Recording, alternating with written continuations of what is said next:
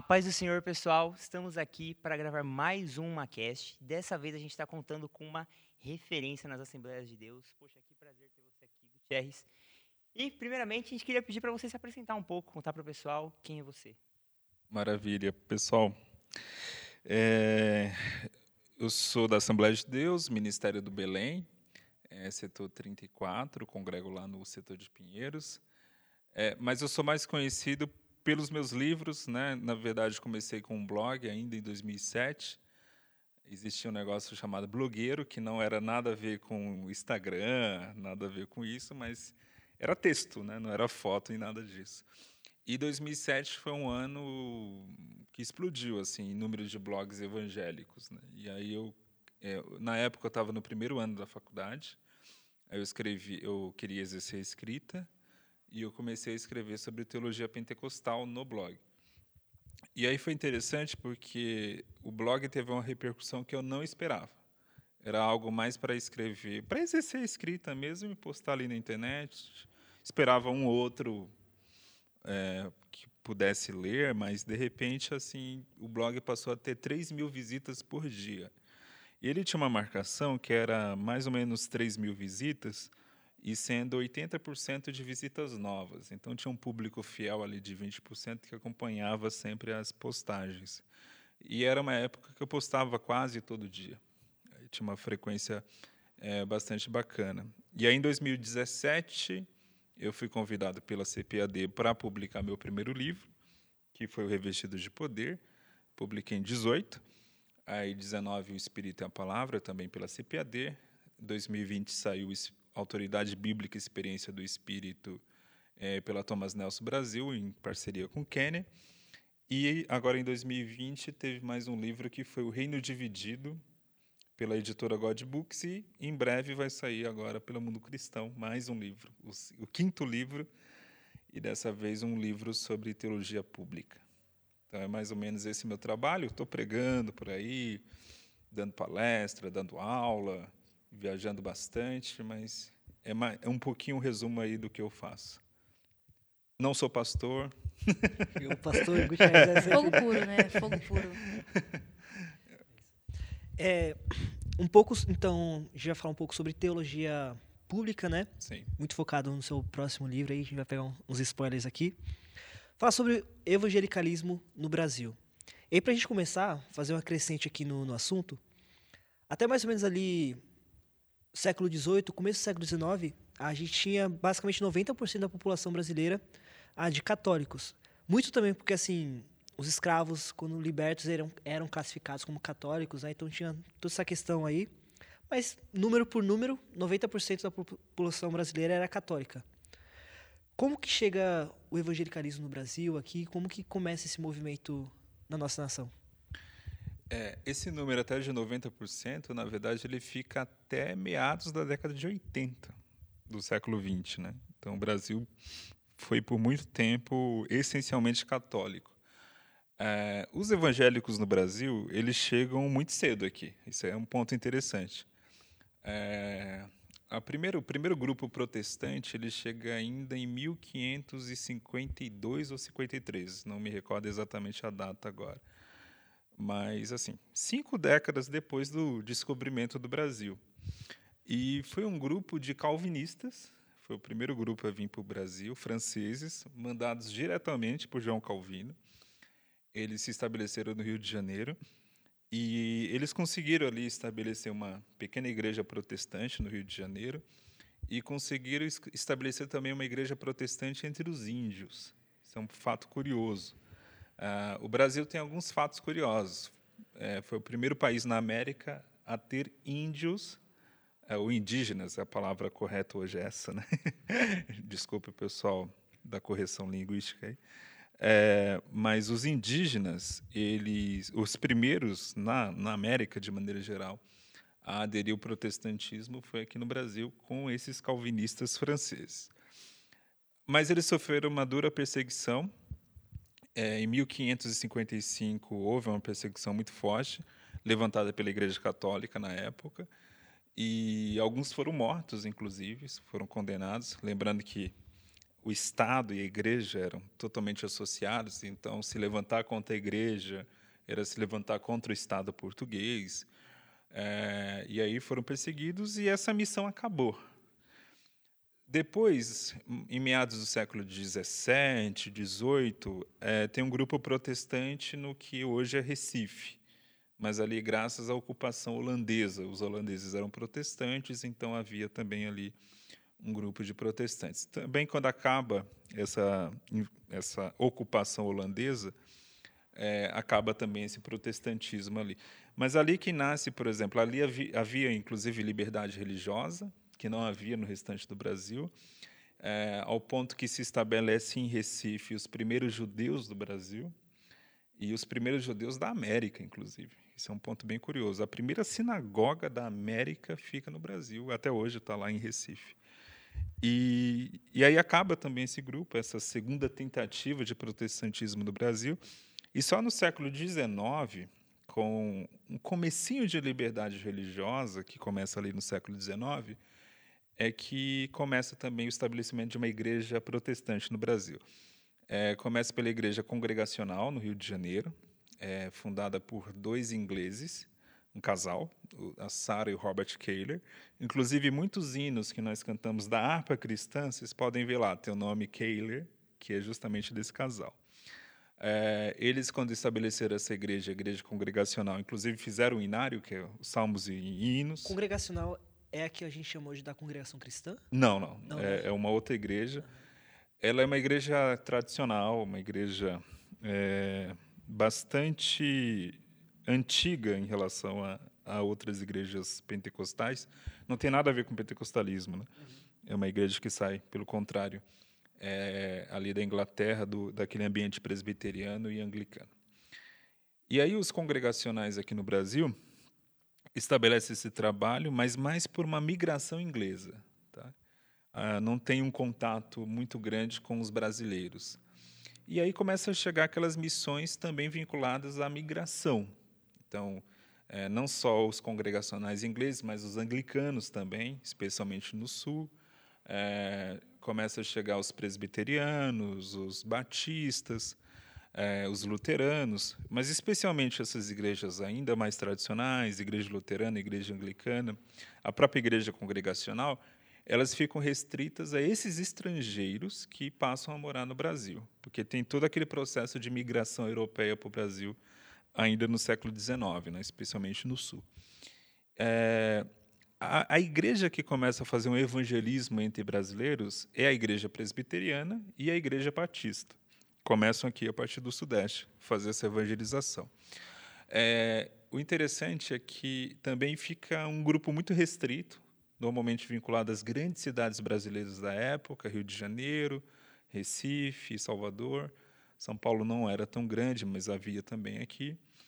É, e aí, o evangelicalismo, como a gente chama hoje, ou movimento evangélico brasileiro, ele começa a se expandir de verdade com os pentecostais. Então, isso já é século XX. Isso já é a segunda década do século XX. Já, já leva até, talvez, para uma próxima pergunta, que é... Então, a gente tem ali até década de 80, mais ou menos, né? Você comentou. Até a década de 80 do século XX, o Brasil século era 90% católico, né? O que, que começa a mudar no Brasil para que a gente tenha essa, essa crescente de evangélicos? Essa mudança.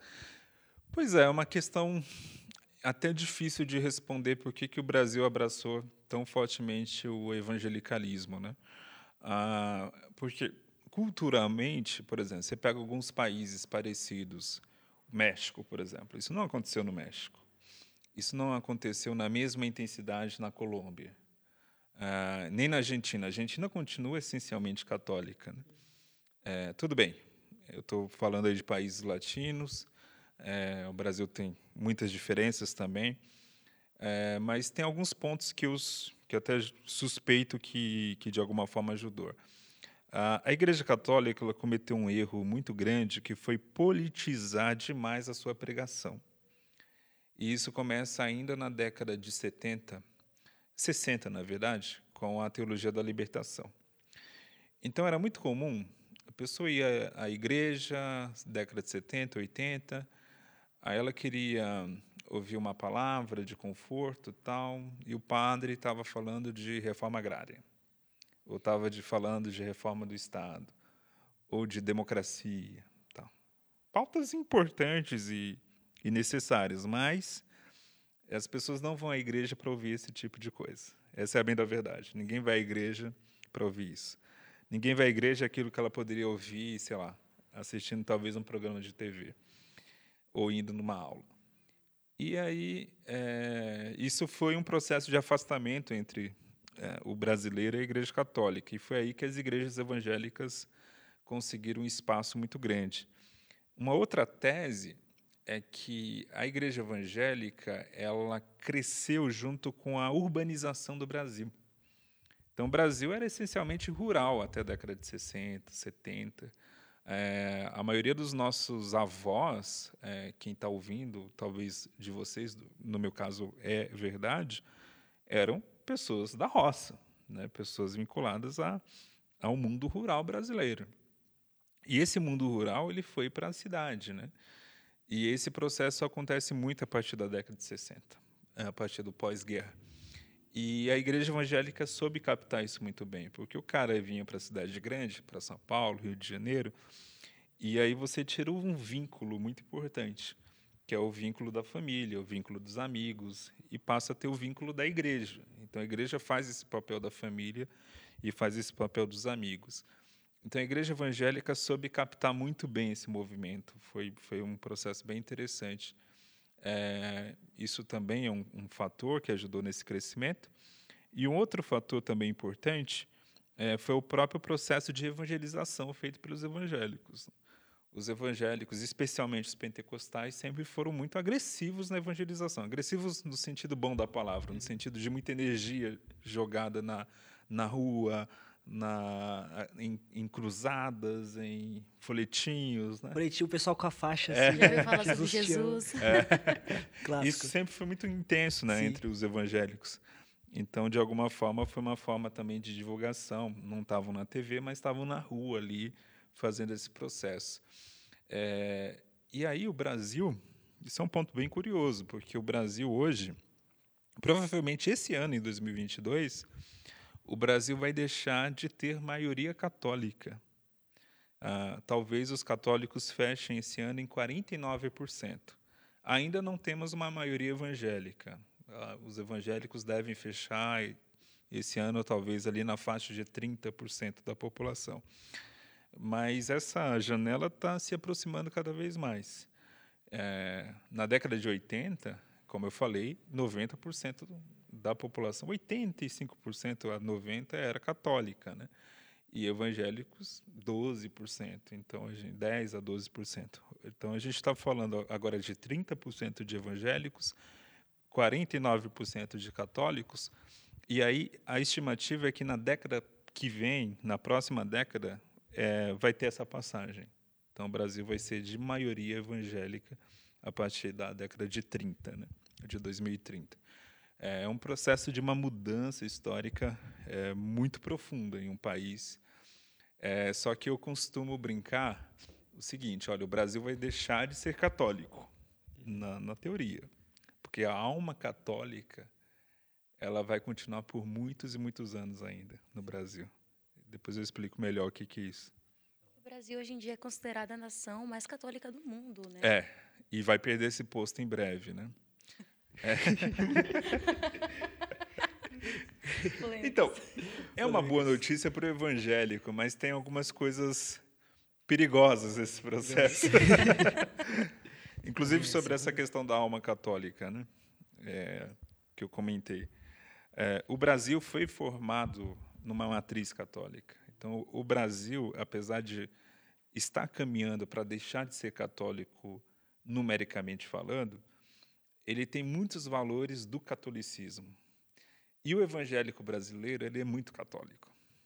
Então, assim, um exemplo, uh, eu acho que é um exemplo talvez mais é, mais gritante.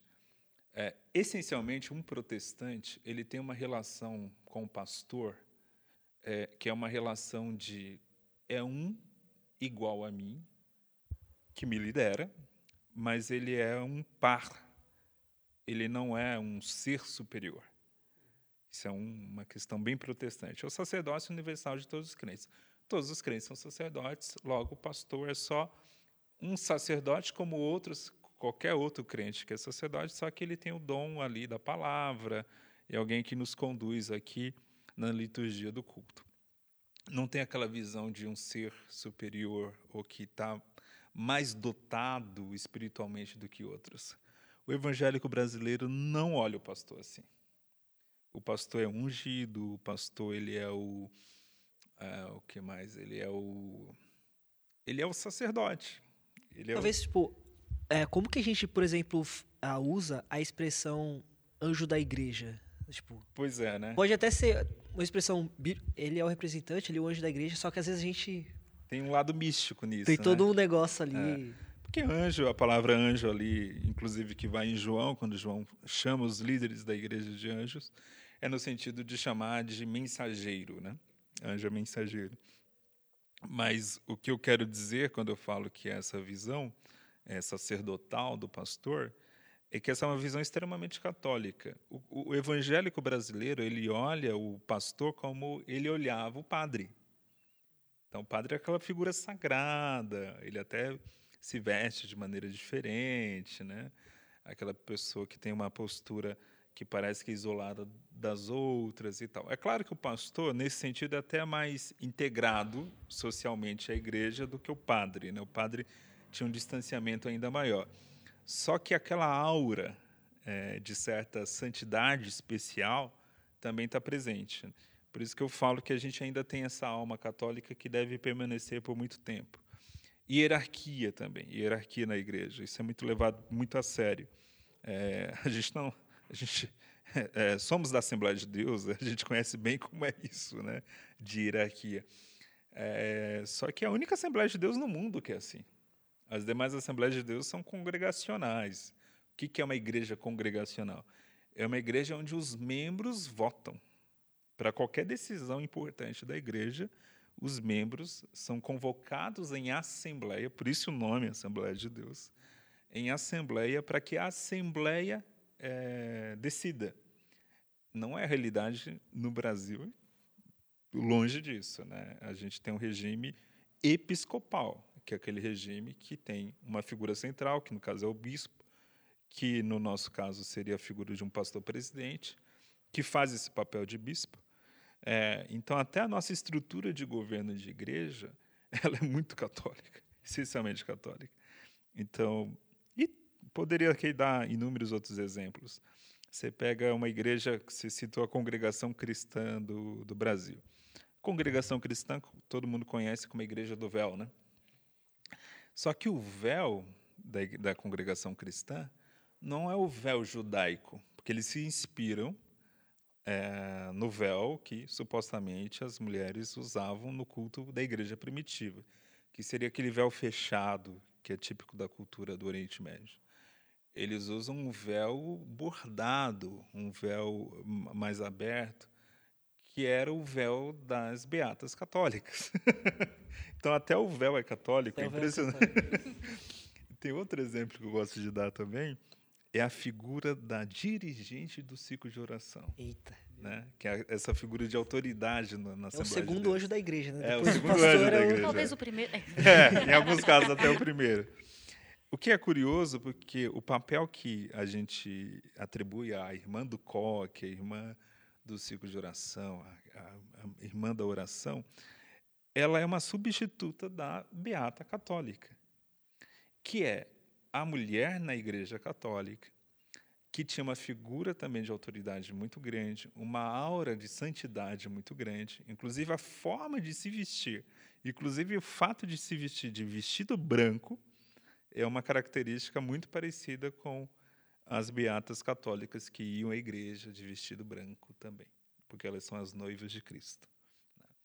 O ciclo de oração antigo era assim, todo ciclo de oração antigo, é porque agora as irmãs estão mais modernas, modernosas. Mas antigamente todas iam de branco, então isso era geral. Isso vem dessa mentalidade, é, por isso que eu falo assim, uh, nós, uma, a gente pode até achar, nossa, que legal, os evangélicos são, estão caminhando para ser maioria. Mas é um evangélico assim, meia boca. é mais católico que evangélico. E falando exatamente do que você está comentando agora, Gutierrez, é, a gente queria perguntar para você quais são as características do evangélico brasileiro.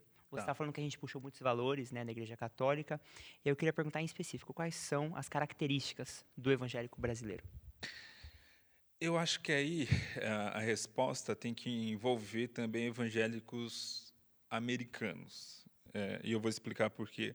O evangélico brasileiro ele herda muito as manias dos evangélicos norte-americanos. É, e a gente pega é, vários defeitos deles e algumas qualidades também. Ah, por exemplo, é, um desconhecimento muito grande da Bíblia. Isso é, é, é impressionante porque, em teoria, o evangélico valoriza muito a Bíblia. Ah, quando um pastor famoso aqui de São Paulo disse que a Bíblia precisava ser atualizada, cara, foi um bafafá na internet, vários pastores, que isso é um absurdo, que isso é um absurdo, que isso é um absurdo e tal, e virou aquele alvoroço todo também achei a afirmação dele infeliz. Mas eu achei bem interessante olhar uns caras que atualizam a Bíblia. Reclamando, Reclamando. da atualização. Eles atualizam sem perceber, mas eles atualizam uma, da maneira mais bizarra possível. Né? Então, assim, cara, é, é um nível de hipocrisia e de, e de falta de noção assim absurda. Eu não, não, eu não estou favorável a essa ideia. Não, eu também sou crítico dessa ideia. Mas a, a ideia de que o evangélico brasileiro é, conhece bem a Bíblia e, e, e lida bem com a Bíblia é um mito, assim, porque infelizmente, a, a bem da verdade que a Bíblia é muito citada, a Bíblia é muito lida no púlpito, mas a Bíblia não é verdadeiramente estudada. Eu acho que é uma característica é, bem marcante. Vocês entrevistaram o Vitor recentemente aqui. Acho ele hoje uma, entre as pessoas mais jovens, uma referência como estudioso de Bíblia. E basta ir no canal do Vitor, que é basicamente desfazendo várias pregações e ensinamentos populares na igreja evangélica.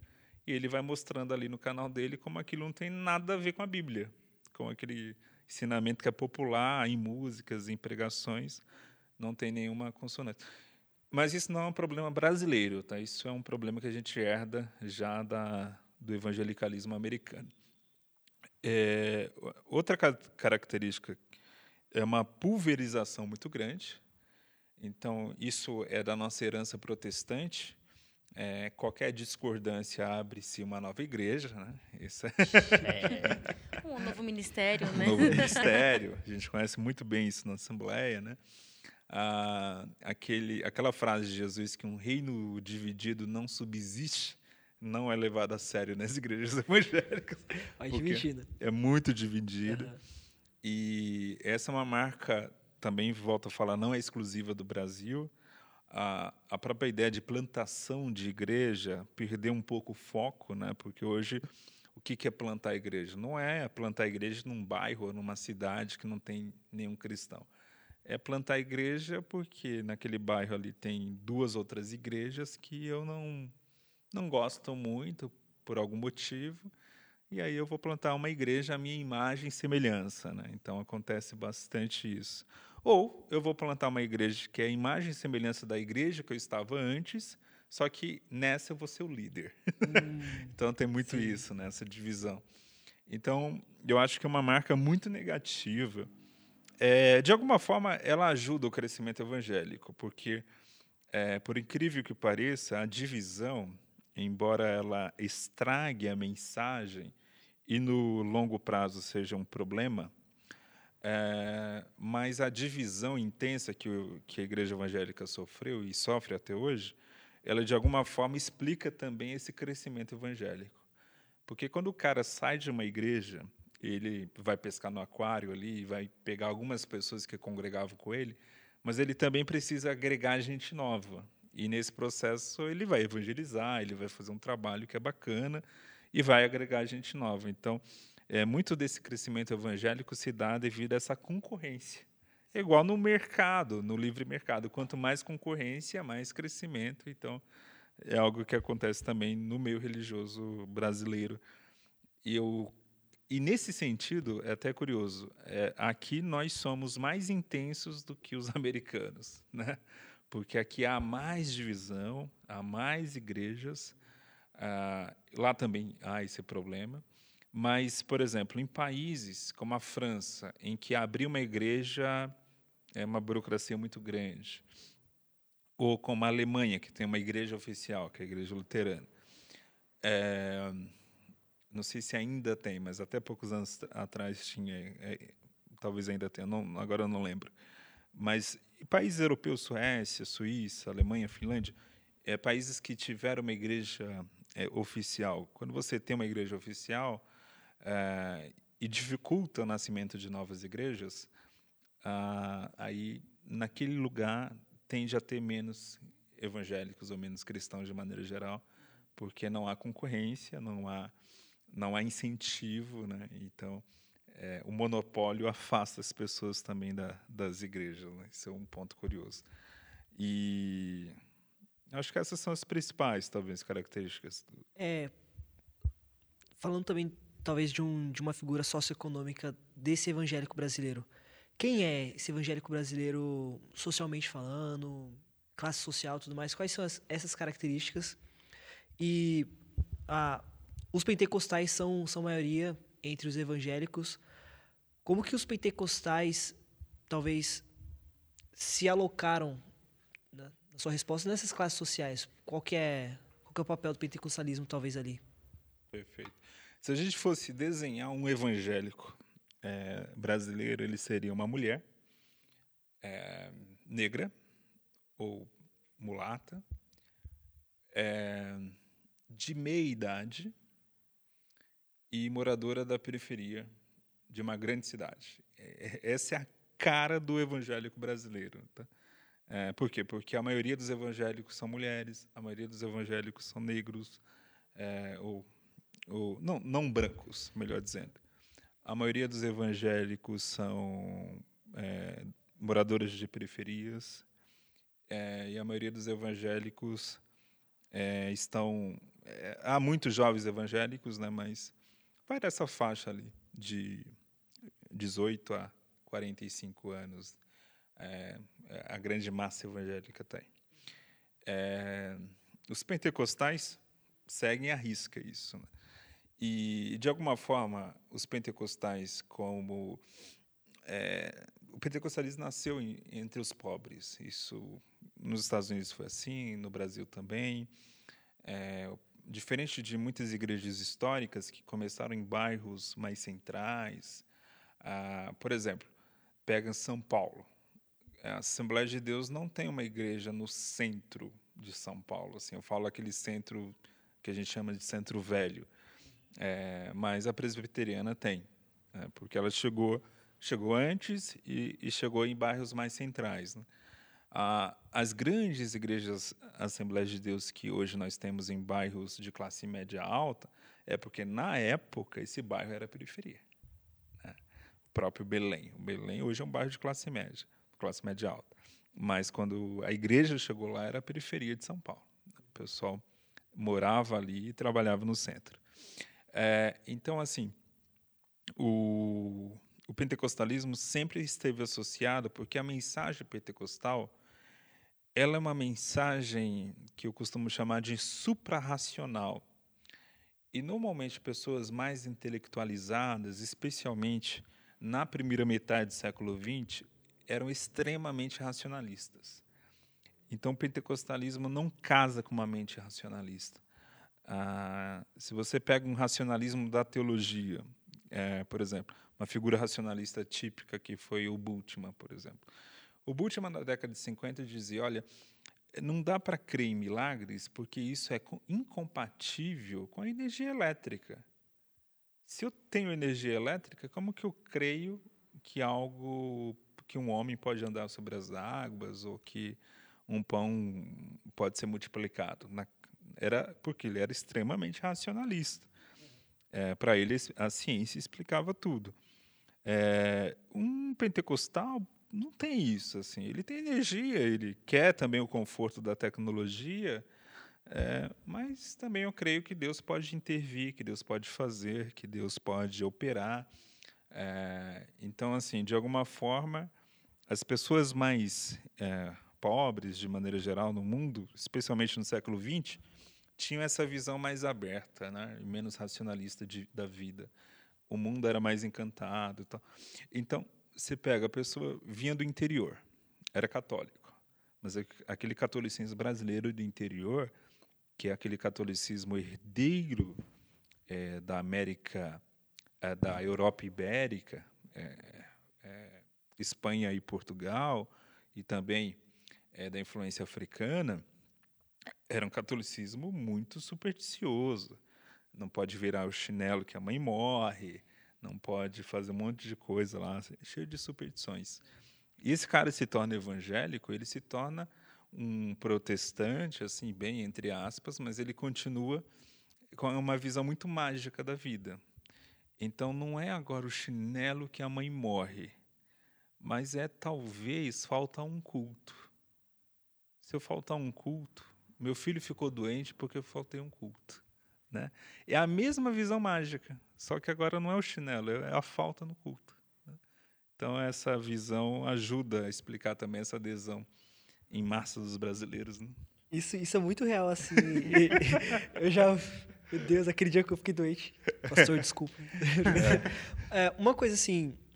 A, a gente, só para talvez finalizar esse ponto, é porque é muito interessante. Mas assim. A, a gente tem muito de ex-católicos. E aqui, talvez falando um pouco do, do evangelicalismo um pouco mais antigo, a gente mais para frente fala dessa nova geração de evangélicos no Brasil. O que que esse católico convertido ao evangélico, ao, ao evangelho, ele está abrindo mão de quê para aceitar o quê? Eu sei que a nossa resposta natural é aceitar Jesus. Assim, qual que é, qual que é a mensagem que fez ele dar essa ruptura, assim, geralmente? Não sei se pergunta é, é clara, no sentido que já era alguém muito supersticioso, talvez traz essas superstições para o meio evangélico. Então, nesse meio termo aqui, qual que foi a, a chave, assim, de, de virada? De virada, né? É, eu acho que são mais questões externas à mensagem do que a própria mensagem. Uhum.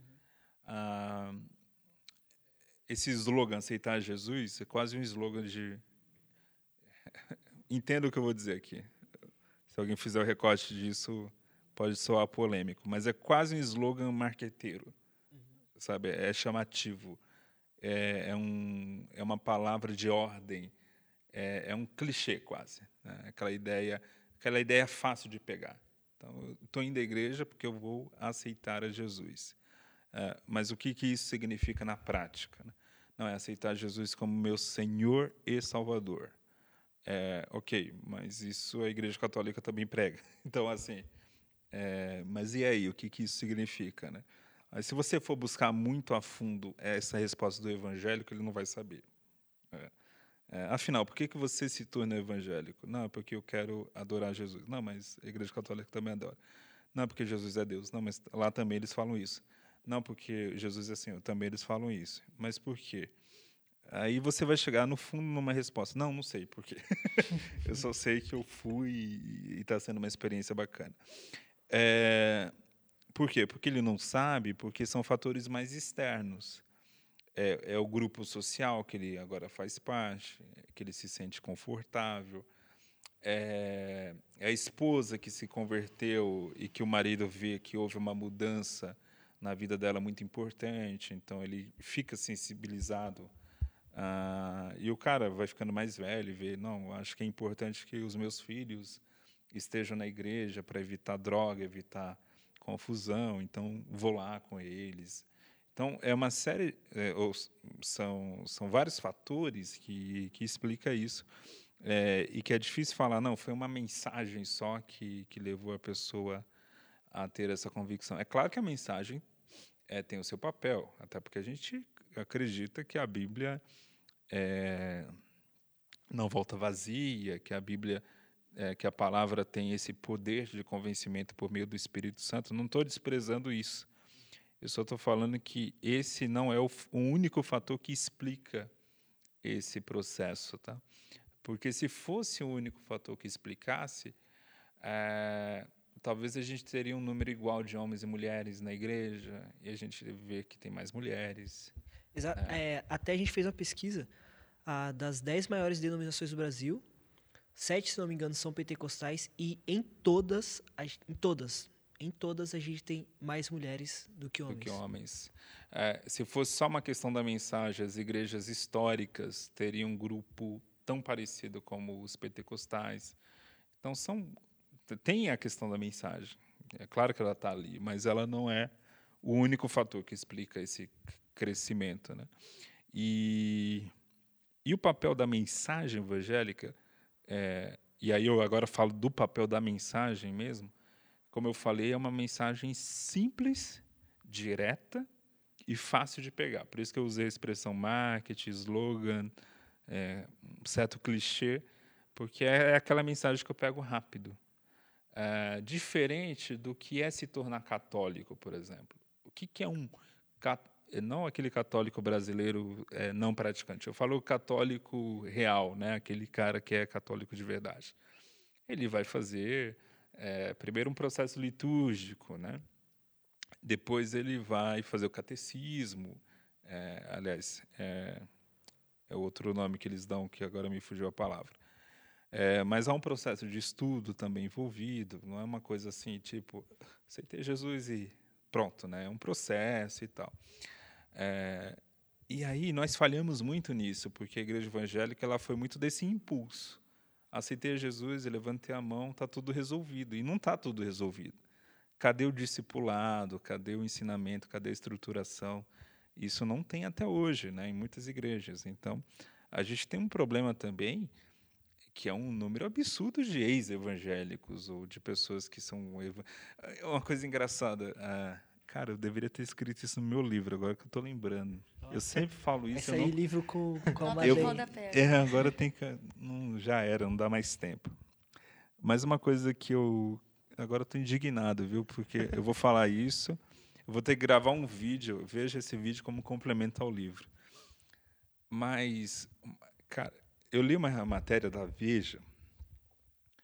É, a Veja em 2002. Eu tenho uma boa memória para algumas coisas e péssima para outras. Né? Mas em 2002 a Veja lançou uma matéria que o título da capa era O Brasil Evangélico, né? que era resultado do censo do ano 2000 que apontava que o Brasil tinha 20, eu acho que era 22% de evangélicos. E aí a Veja fez essa matéria. Eu lembro até a capa, era uma mulher orando assim, é, no meio de uma multidão. E nessa matéria muito interessante, falando dos evangélicos, explicando o que eram os evangélicos, é, lá tinha uma frase assim: diferente dos católicos, não há evangélico não praticante. Todo evangélico é praticante e frequenta a igreja com uma frequência de, de duas a três vezes por semana. 2002. Em 2012, a mesma Veja fez uma outra matéria sobre os evangélicos. E uma, um dos destaques da matéria era a figura do desigrejado. Ou seja, o evangélico não praticante. Nossa versão. Dez anos, cara. Dez anos se passaram e a coisa já, já mudou. Então, uma característica muito marcante também do meio evangélico é o quanto que ele muda numa velocidade assim absurda, mudanças positivas e mudanças negativas, né? assim. Mas são mudanças rápidas. Isso que é uma marca também né, do meio evangélico. E pensando em mudança, e até numa comparação que a gente fez aqui com a igreja americana, é, dá a entender agora, dá a impressão agora que eles estão vivendo em uma era pós-evangelicalismo. Eles tiveram essa grande mudança, essa mudança radical e caíram para dentro das igrejas, tudo mais. Parece que eles estão vivendo é, essa era agora. E a pergunta que fica é: o que aconteceu com eles para isso acontecer? E há risco disso acontecer com a gente também, isso acontecer aqui no Brasil? A gente viver essa era? Pós é. Os Estados Unidos é um ponto curioso, né? Porque é um país como o Brasil, ele é colonizado por uma nação europeia. Ele é um país que vem com uma igreja oficial, no nosso caso eram os católicos e lá os anglicanos, ah, e que passou por um processo que lá aconteceu ainda no século XVIII e XIX, que a gente só está passando agora, que é a substituição dessa igreja que forma o Estado, no caso deles anglicanos, e aqui a Igreja Católica, e que é substituída por um inúmero grupo de evangélicos diversos, tá? de igrejas evangélicas. Ah, então, esse processo, ele já passaram 200 anos, a gente está passando agora. É, mas é muito parecido até, na, na forma. E eles passaram por um reavivamento evangélico a partir da década de 80. É, os americanos estavam afastados um pouco da igreja evangélica no decorrer do século XX. Mas a partir da década de 80 há uma reaproximação com a igreja evangélica e agora está voltando a ter esse afastamento, especialmente aí a gente pode colocar dos 15 anos para cá, a maior denominação dos Estados Unidos, que é a igreja, que é a Convenção Batista do Sul, ela vem perdendo em média 8% de membros a cada ano. Então, assim, é um número impressionante. É, e isso de fato está ocorrendo. Os Estados, Unidos está, os Estados Unidos estão cada vez menos evangélicos. É, o que explica isso é uma, um casamento muito infeliz da Igreja Evangélica Americana com a política. Ah, Existem dois grandes partidos nos Estados Unidos, o Partido Republicano e o Partido Democrata. Né? O Partido Republicano à direita o Partido Democrata à esquerda. É, só que a esquerda americana é muito diferente da esquerda é, brasileira, por exemplo, uma esquerda que a gente chamaria aqui mais de social-democrata. Esses evangélicos eles se associaram muito ao Partido Republicano. Então, para muitos jovens americanos, ser evangélico é se identificar com o Partido Republicano, é quase ganhar uma carteirinha do Partido Republicano. E aí, muitas vezes, é aquele evangelho. Isso começou muito com a era Bush, é, em que o Bush teve um apoio muito grande da igreja evangélica. É, afinal, ele tem até uma história evangélica é, é, muito forte. Ele era alcoólatra, ele se converte graças a uma pregação do Billy Graham. Então, isso se torna um evangélico muito é, fiel à igreja metodista e tal. Então, essa, ele foi muito apoiado né, pelos evangélicos. Só que o Bush ele foi o cara que fez a guerra do Iraque baseado numa mentira, né? que era a ideia de que havia armas de destruição em massa no Iraque e invadiu o Iraque. Aí começa um pouquinho dessa crise, né? porque assim, para muitos jovens, cara, eu não quero nada com esse partido que, que colocou esse presidente, que fez essa barbaridade de invadir um outro país. Ah, tudo bem, o cara lá era ditador e tal, mas foi tudo baseado numa mentira. E aí eu não quero nada com isso. Só que a igreja toda está com ele. então, aí, aí nasce essa dificuldade, né? Começa esse processo. Beleza, se passou tal, aí veio o governo, depois do Bush veio o Obama. Esse problema meio que se estabilizou, até porque quem estava no poder era a oposição agora, né? E aí vem o Trump. O Bush por todos os defeitos que o Bush tenha, ele tem um comportamento pessoal de um cristão. É um cara que vai à igreja, que é marido de uma mulher só, que tem que tem aquele jeitão é, não agressivo, é um cara que transmite certa tranquilidade, tal, tal, tal. Aí vem o Trump, que é o extremo oposto disso, né? Um cara que já teve mil mulheres, já saiu com várias prostitutas, que comandava um concurso de Miss, uh, que era um cara que sempre foi um cara muito estúpido, violento em palavras. E de repente a igreja evangélica americana ela elege esse cara como um homem de Deus. Né? E, e aí esse conflito volta com intensidade, né? entre os jovens especialmente. Então a igreja evangélica americana tem perdido terreno, especialmente entre os jovens. E isso é bem grave. Eu vejo que a gente pode seguir pelo mesmo caminho, até porque o mesmo erro está sendo cometido, exatamente o mesmo erro. que é uma associação muito grande com um grupo político. Ah, se eu sou evangélico, então eu tenho que votar em fulano. Se eu não votar em fulano, eu estou votando nos inimigos da igreja. Então estou votando em fulano porque eu quero salvar a igreja. A salvação da igreja está em uma pessoa que, pelo amor de Deus, nem precisa citar nome. É, o fato é que isso vai provocar estragos, já vem provocando, e vai provocar muitos estragos. É, isso é um pouco da, é, dessa herança ruim que, que nós herdamos da igreja americana, que é fazer uma péssima teologia política. É, é uma teologia muito baseada no medo, é, isso tanto lá como aqui, é sempre baseado no medo.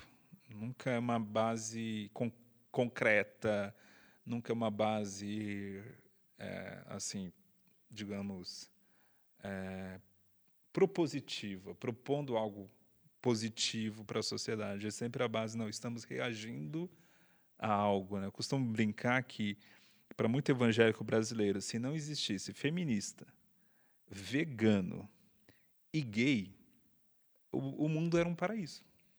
O mundo só não é um paraíso porque existe o vegano, a feminista e o gay. Então, no dia que a gente se livrar desse povo aí, o mundo vira um paraíso. Né? Então, assim, é muito complicado esse tipo de mentalidade, porque é uma mentalidade de batalha. Inclusive, é muito comum a gente usar a expressão guerra cultural, que vem da expressão de guerra espiritual. Então, estou lutando contra os gays, estou lutando contra as feministas, mas no fundo, no fundo, isso é uma batalha espiritual. Estou do lado de Deus, eles são do lado do demônio. Né? E aí, se eu tenho essa mentalidade bélica, então é aquela mentalidade de, do medo e que eu vou só é, ver a salvação quando aquele grupo estiver destruído. Então, essa é uma mentalidade que não tem nada a ver com o evangelho. É, nós temos valores, nós temos uma sexualidade que a Bíblia nos apresenta, é, nós temos valores éticos e morais, tudo isso é verdade. Mas a, a palavra de Deus não nos chamou a fazer esse tipo de guerrilha, sabe? Isso seria, desculpa atrapalhar, isso Sim. seria a péssima política, teolo, teologia política que você estava se referindo. Isso mesmo. Isso é um exemplo de dessa forma de ver tudo como um lado inimigo. Inimigo. Ah, porque assim, vamos pensar na Bíblia agora. Por exemplo, uma pessoa que fez uma ótima teologia pública, essa pessoa se chama Apóstolo Paulo. O apóstolo Paulo chega em Atenas, e Atenas, na época, não era aquela cidade da, da, da antiga e gloriosa cidade filosófica, já estava em decadência. Na época, a grande cidade cultural era Alexandria. Mas em Atenas ainda tinha essa glória do passado. Era uma cidade muito intelectualizada, o berço da filosofia, ao mesmo tempo muito idólatra. E Paulo não chega lá chutando balde. Ele chega fazendo pontes. É muito interessante, porque ele chega fazendo uma ponte muito inteligente que é: olha, eu estou aqui para pregar a respeito de um Deus desconhecido, que é aqueles que vocês fizeram altar, o altar ao Deus desconhecido. Paulo sabia que quando eles fizeram aquele altar, eles não estavam fazendo ao Deus de Israel. Mas ele aproveitou essa ponte para, olha, esse Deus desconhecido aí que vocês reconhecem que tem algum Deus que vocês não, não conhecem, é esse Deus que eu estou aqui apresentando para vocês. Né? Então, isso é uma sacada assim, genial do apóstolo, que é claro que foi impulsionado pelo Espírito Santo para fazer isso, mas isso é fazer ponte. Isso é olhar a cultura na qual ele discordava de quase tudo ali. Ele certamente, o próprio texto bíblico disse que é, ele sente um incômodo ao, ao chegar ali. Ele, ele não está confortável com aquele lugar. Mas, ao mesmo tempo, ele, é, ele não faz desse incômodo é, um motivo de batalha ele cria ali uma conexão com aquele grupo que ele está incomodado para apresentar o evangelho, né? Então esse é o caminho, sabe? É, aí eu fico falando, olha, é, tem cristão que passa o dia todo na, no Facebook, especialmente. Meu Deus, o Facebook é terrível. Para quem ainda usa é. Você é jovem, era uma rede social. É uma rede social de 1800 é. que o, que o pessoal na Idade Média usava. Os tá? tempos feudais. Mas existia essa rede social. É, meu Deus, estou ficando velho. Eu sou da época do Orkut. A gente também. Não, eu sou, eu sou. Ian um pouco antes da gente. Eu odeio acordar cedo lá, que era a comunidade do Garfield, assim. É mesmo. Mas o. Aí passa o dia todo, né, reclamando de grupos que são contra a igreja e tal, tal, tal, tal. É, com isso, eu não quero dizer que não haja no meio secular pessoas que odeiam evangélicos, que odeiam cristãos. Eu não estou negando, não estou dizendo que todo mundo lá é, é a favor. Não, é, existe de fato pessoas preconceituosas contra evangélicos, pessoas que têm valores autoritários, que querem impor a sua visão de mundo às igrejas, a pessoas assim. Mas a forma de lidar não é reagindo é, com o mesmo tom ou com as mesmas armas. É, Jesus, Jesus é aquele que nos fala que se alguém der um tapa na nossa cara, a gente oferece a outra face. Não é dar um outro murro. o que, que Jesus quer dizer com isso? Jesus quer dizer que a forma como a gente responde é uma forma que quebra a, a violência, que quebra qualquer tipo de oposição, é, não agindo como opositor. Né? Não é pagando mal com o mal, mas pagando mal com o bem. Então, isso que é um ponto que me incomoda bastante.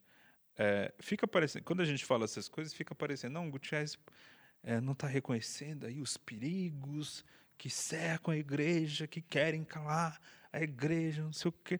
Cara, eu reconheço muita coisa que querem fazer contra a igreja, coisas que também me preocupam, é, mas tem muita paranoia também nesse meio, muita paranoia. Ah, e paranoia é, é, pior que medo, porque o medo às vezes paralisa, né? Eu tenho medo, eu fico. O paranoico não, o paranoico quer, é movido a uma ação baseada no medo. Então isso que me preocupa bastante com, com o meio evangélico brasileiro. E o americano também é a mesma coisa, tá? Nisso a gente é, é cópia, é, assim, uma cópia muito, Uma, talvez não piorada, mas uma cópia ruim. uma coisa que talvez, é, não sei se vai fazer sentido, mas você falando ou pensando, a, a gente por muito tempo, talvez até hoje, mede a, o sucesso da pregação do evangelho no número de adeptos que a gente tem. Então, assim, na sua opinião, como que a gente, como que a gente, por exemplo, mediria uma taxa de sucesso na pregação do evangelho? Porque, por exemplo, a gente tem todo esse debate cultural, esse debate de costumes e tudo mais. E foi como você falou, né? Talvez a gente pensa muito do tipo, não, quando a gente quando a gente não tiver X grupo mais no Brasil, o evangelho foi pre... Triunfou. triunfou. E aí uma coisa que acontece, por exemplo, é, um- eu acho que é uma coisa super característica do Brasil, é, aqui em Mauá tem muito disso, a gente pode reconhecer. Mas Aqui assim, é Mauá? aqui, aqui é Santo, Ah, tá. gravamos é Santo mais André. Gravamos em Santo André.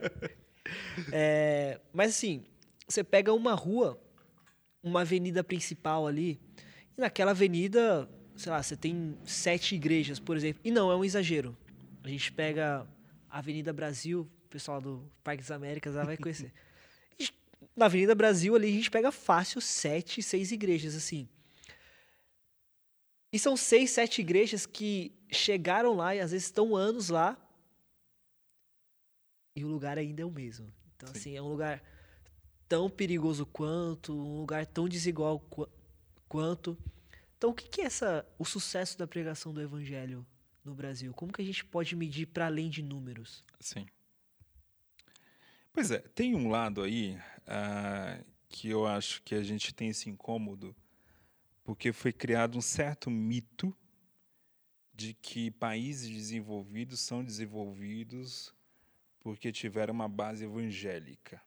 Tá? Por que, que eu falo que é um certo mito? Ah, porque o fator religioso ele é um fator importante, só que ele é um fator, eh, quando eu falo assim, aí eu estou falando, eh, só voltando um pouquinho, qual é a tese, né? A tese, a tese é muito popular entre evangélicos, que é a tese países evangélicos ou de matriz evangélica são prósperos e países de matriz católica não são. Aí tem aquele exemplo: Estados Unidos, Austrália, Inglaterra, origem evangélica, é, América Latina, origem católica, por isso que o, o América Latina é pobre.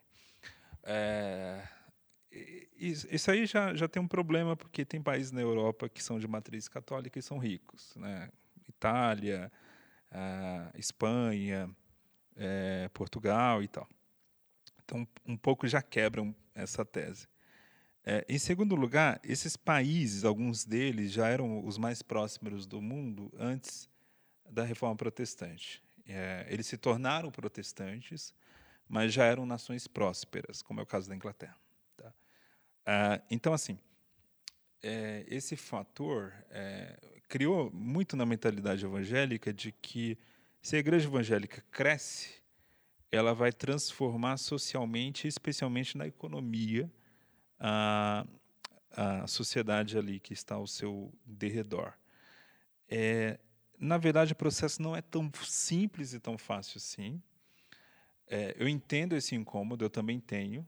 Eu tenho incômodo de saber que tem é, inúmeras favelas no Brasil que são dominadas ou pelo tráfico ou por milícias, mas estão cheias de igrejas, e a igreja parece que não causa nenhum incômodo esse tipo de, de bandidagem ali instalada. Né? É, inclusive, tem até uma relação é, de respeito mútuo, que é uma coisa bastante estranha, mas entendo também que as pessoas estão ali, eles estão sem arma e os caras têm arma mais do que a polícia, né? então é difícil. Eu não estou aqui condenando, estou falando que é estranho do ponto de vista até histórico você vê isso. É, mas há outros fatores que a igreja poderia ajudar nesse processo, por exemplo, processo educacional, mas eu sou menos pessimista do que a maioria das pessoas em relação a essa influência. Eu vejo que essa influência está acontecendo, não na velocidade que deveria estar, mas em algum nível ela está acontecendo. Tá? Vou dar alguns exemplos. A questão social, de maneira geral, Quantas pessoas deixaram de se envolver com vício de bebida alcoólica ou mesmo com drogas porque passaram a ser evangélicas? Isso é um número impressionante nas periferias.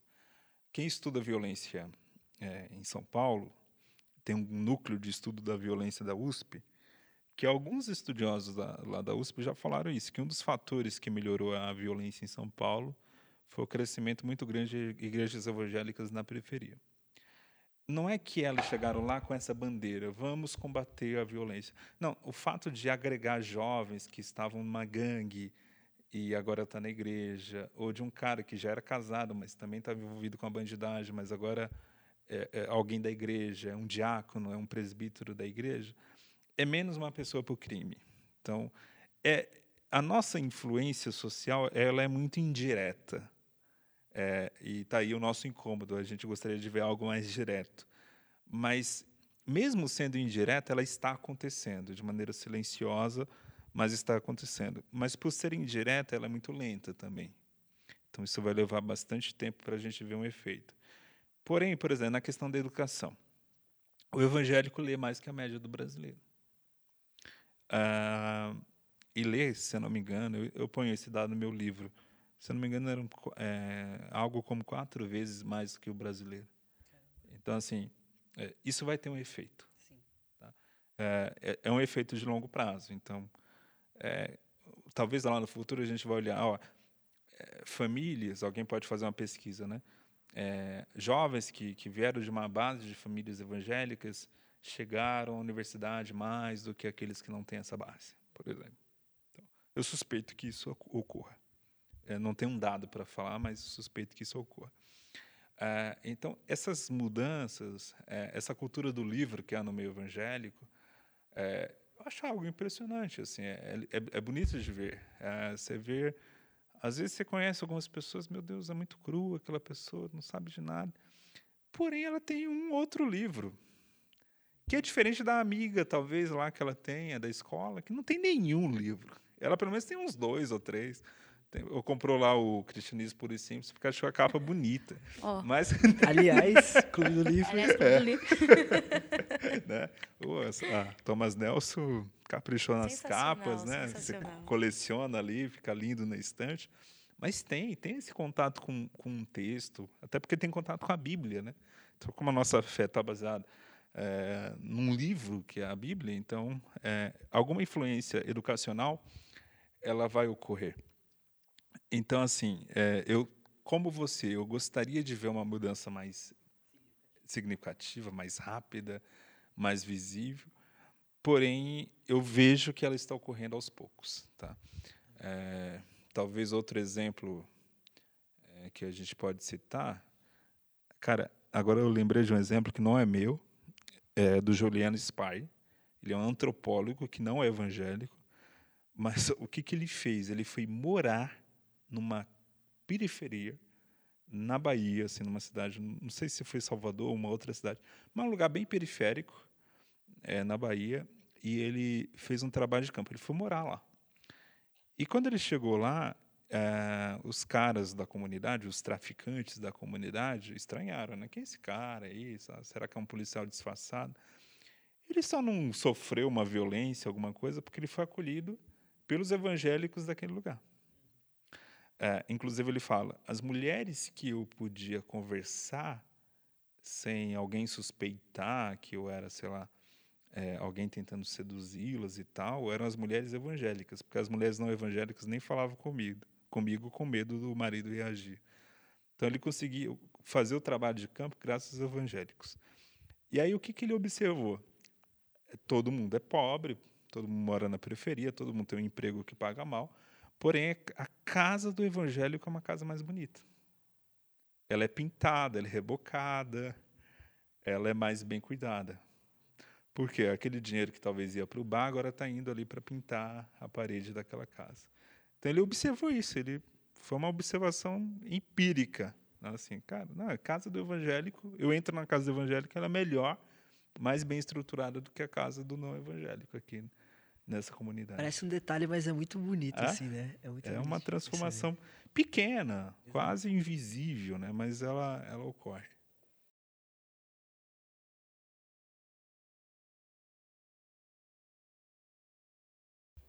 Certo. Bom, tratando de política brasileira, né? E o envolvimento do evangélico com a política aqui no Brasil.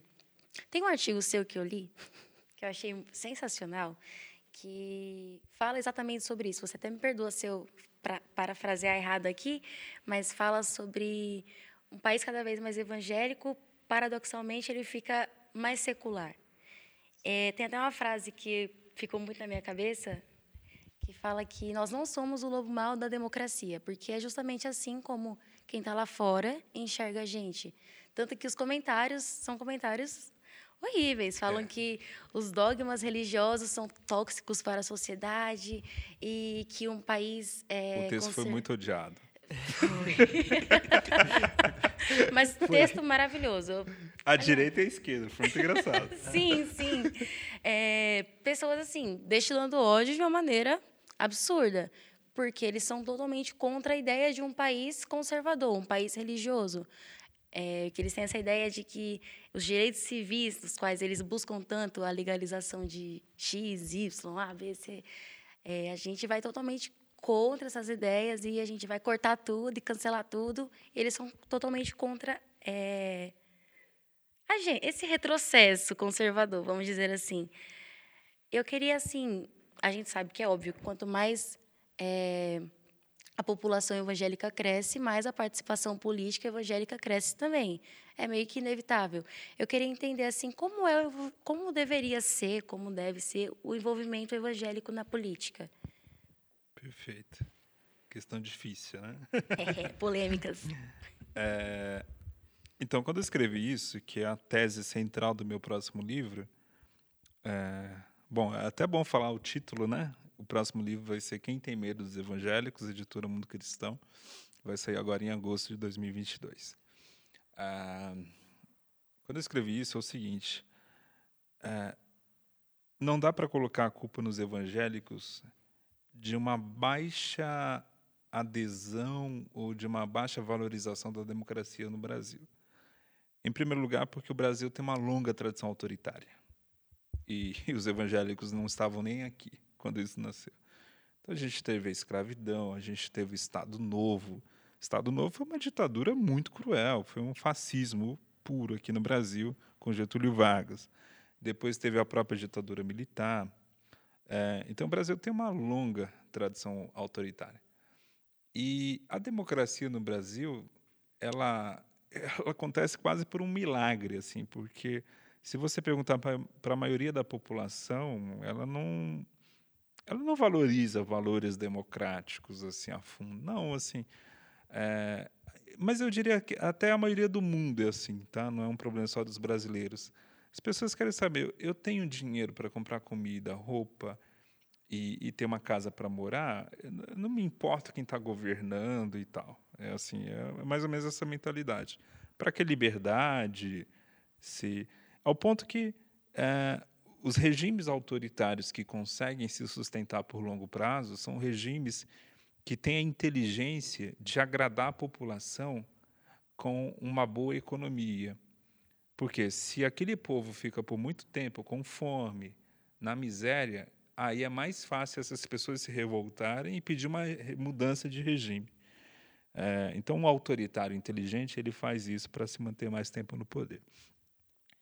Então, assim, não dá para falar, não, isso é culpa dos evangélicos. E por que, que eu falo que um Brasil evangélico, mais evangélico, será mais secular?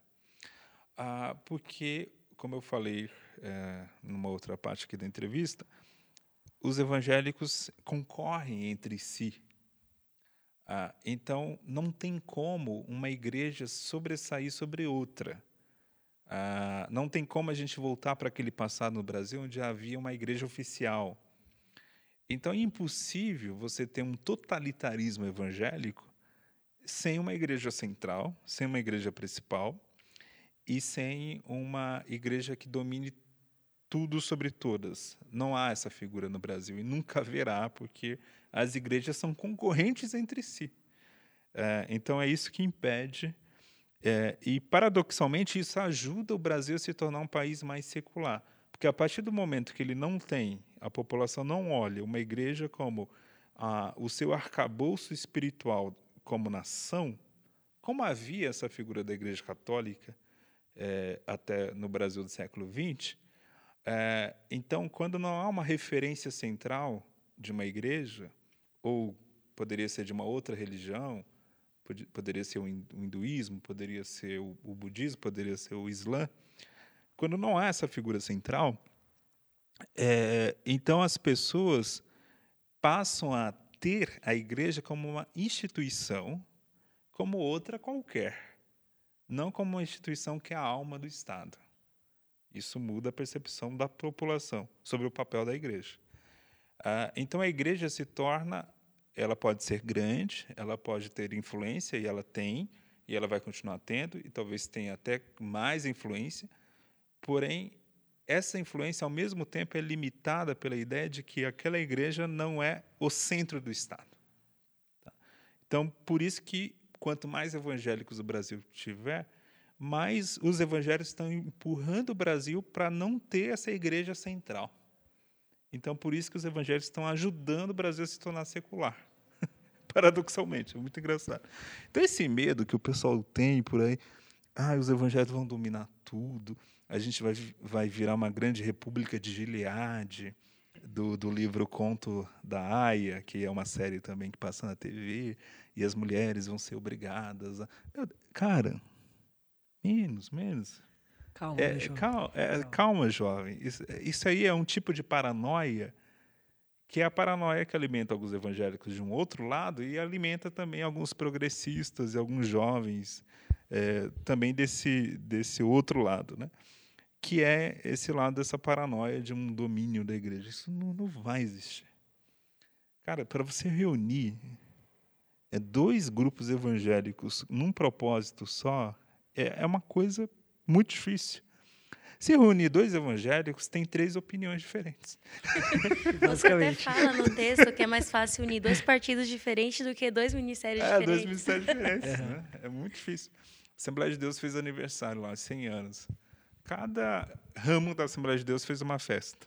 Nem aí as assembleias se uniam, vão fazer uma única festa celebrando os 100 anos. Cara, a gente não consegue se unir para fazer um aniversário. Imagine dominar o Brasil. não vou correr. Mas, gente, estamos caminhando aqui para o final. Infelizmente, o tempo estava sendo muito rápido. Eu, por mim, continuaria aqui a noite inteira, tranquilamente. Mas, não pode, gente, não dá. Mas, assim, Gutierrez, a gente queria perguntar para você se tem alguma indicação, considerações finais. A propósito, gente, sigam o Gutierrez nas redes sociais. Sim. O Instagram dele, meu Deus. Muito bom. Muito bom. É, acabei não respondendo como fazer política, né? Eu aproveito a, a questão aqui, só para não fugir dessa, dessa resposta. Eu acho que o caminho é o equilíbrio. equilíbrio, não, não omissão. Não achar, ah, a política, a igreja não tem nada a ver com isso, deixa para lá. É, o caminho da omissão não é um caminho saudável, porque nós somos cidadãos, nós temos direitos também a expressar nossas ideias. É, expressar nossas ideias não é impor as nossas ideias. Estamos numa sociedade, então nós vamos apresentar as nossas ideias, pessoas que não são cristãs ou não são evangélicas vão apresentar suas ideias e haverá uma, uma negociação como há em qualquer democracia. É, haverá uma hora que a gente vai perder, haverá uma hora que os seculares vão perder e assim como assim deve ser numa democracia saudável. E também nem achar que a igreja precisa virar um partido político para exercer essa essa voz, essa influência. Né? Até porque pode acontecer, e também é um processo é, paradoxal, da igreja ter muita influência política, mas pro, pouca influência social. Em que sentido? É porque ela perde a sua voz profética.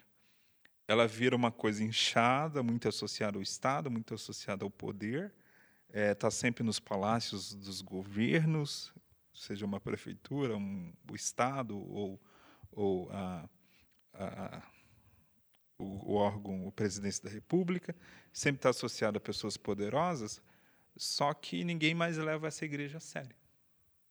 Porque ah, virou palácio, é, virou palha, palhaço de governante.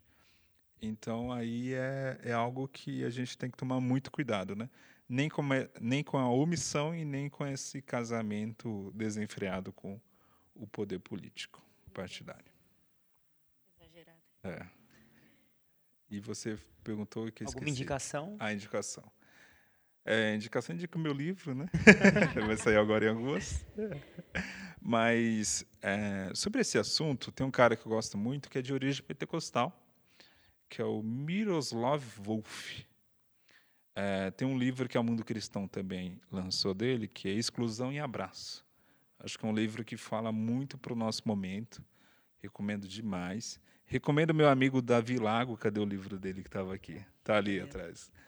Davi Lago tem escrito Brasil Polifônico, né, um livro interessante. Davi Lago ele prefaciou meu livro e é um cara que tem trabalhado bem essa questão da teologia pública, um cara de diálogo. Eu acho que é uma referência nacional aí nesse tema.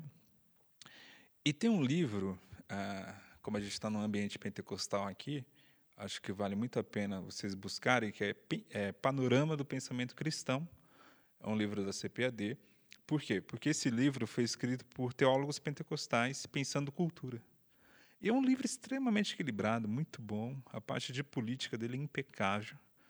E pouco conhecido. Normalmente o pessoal, ah, queria, queria um livro de cosmovisão cristã, não sei o que, só acha material reformado.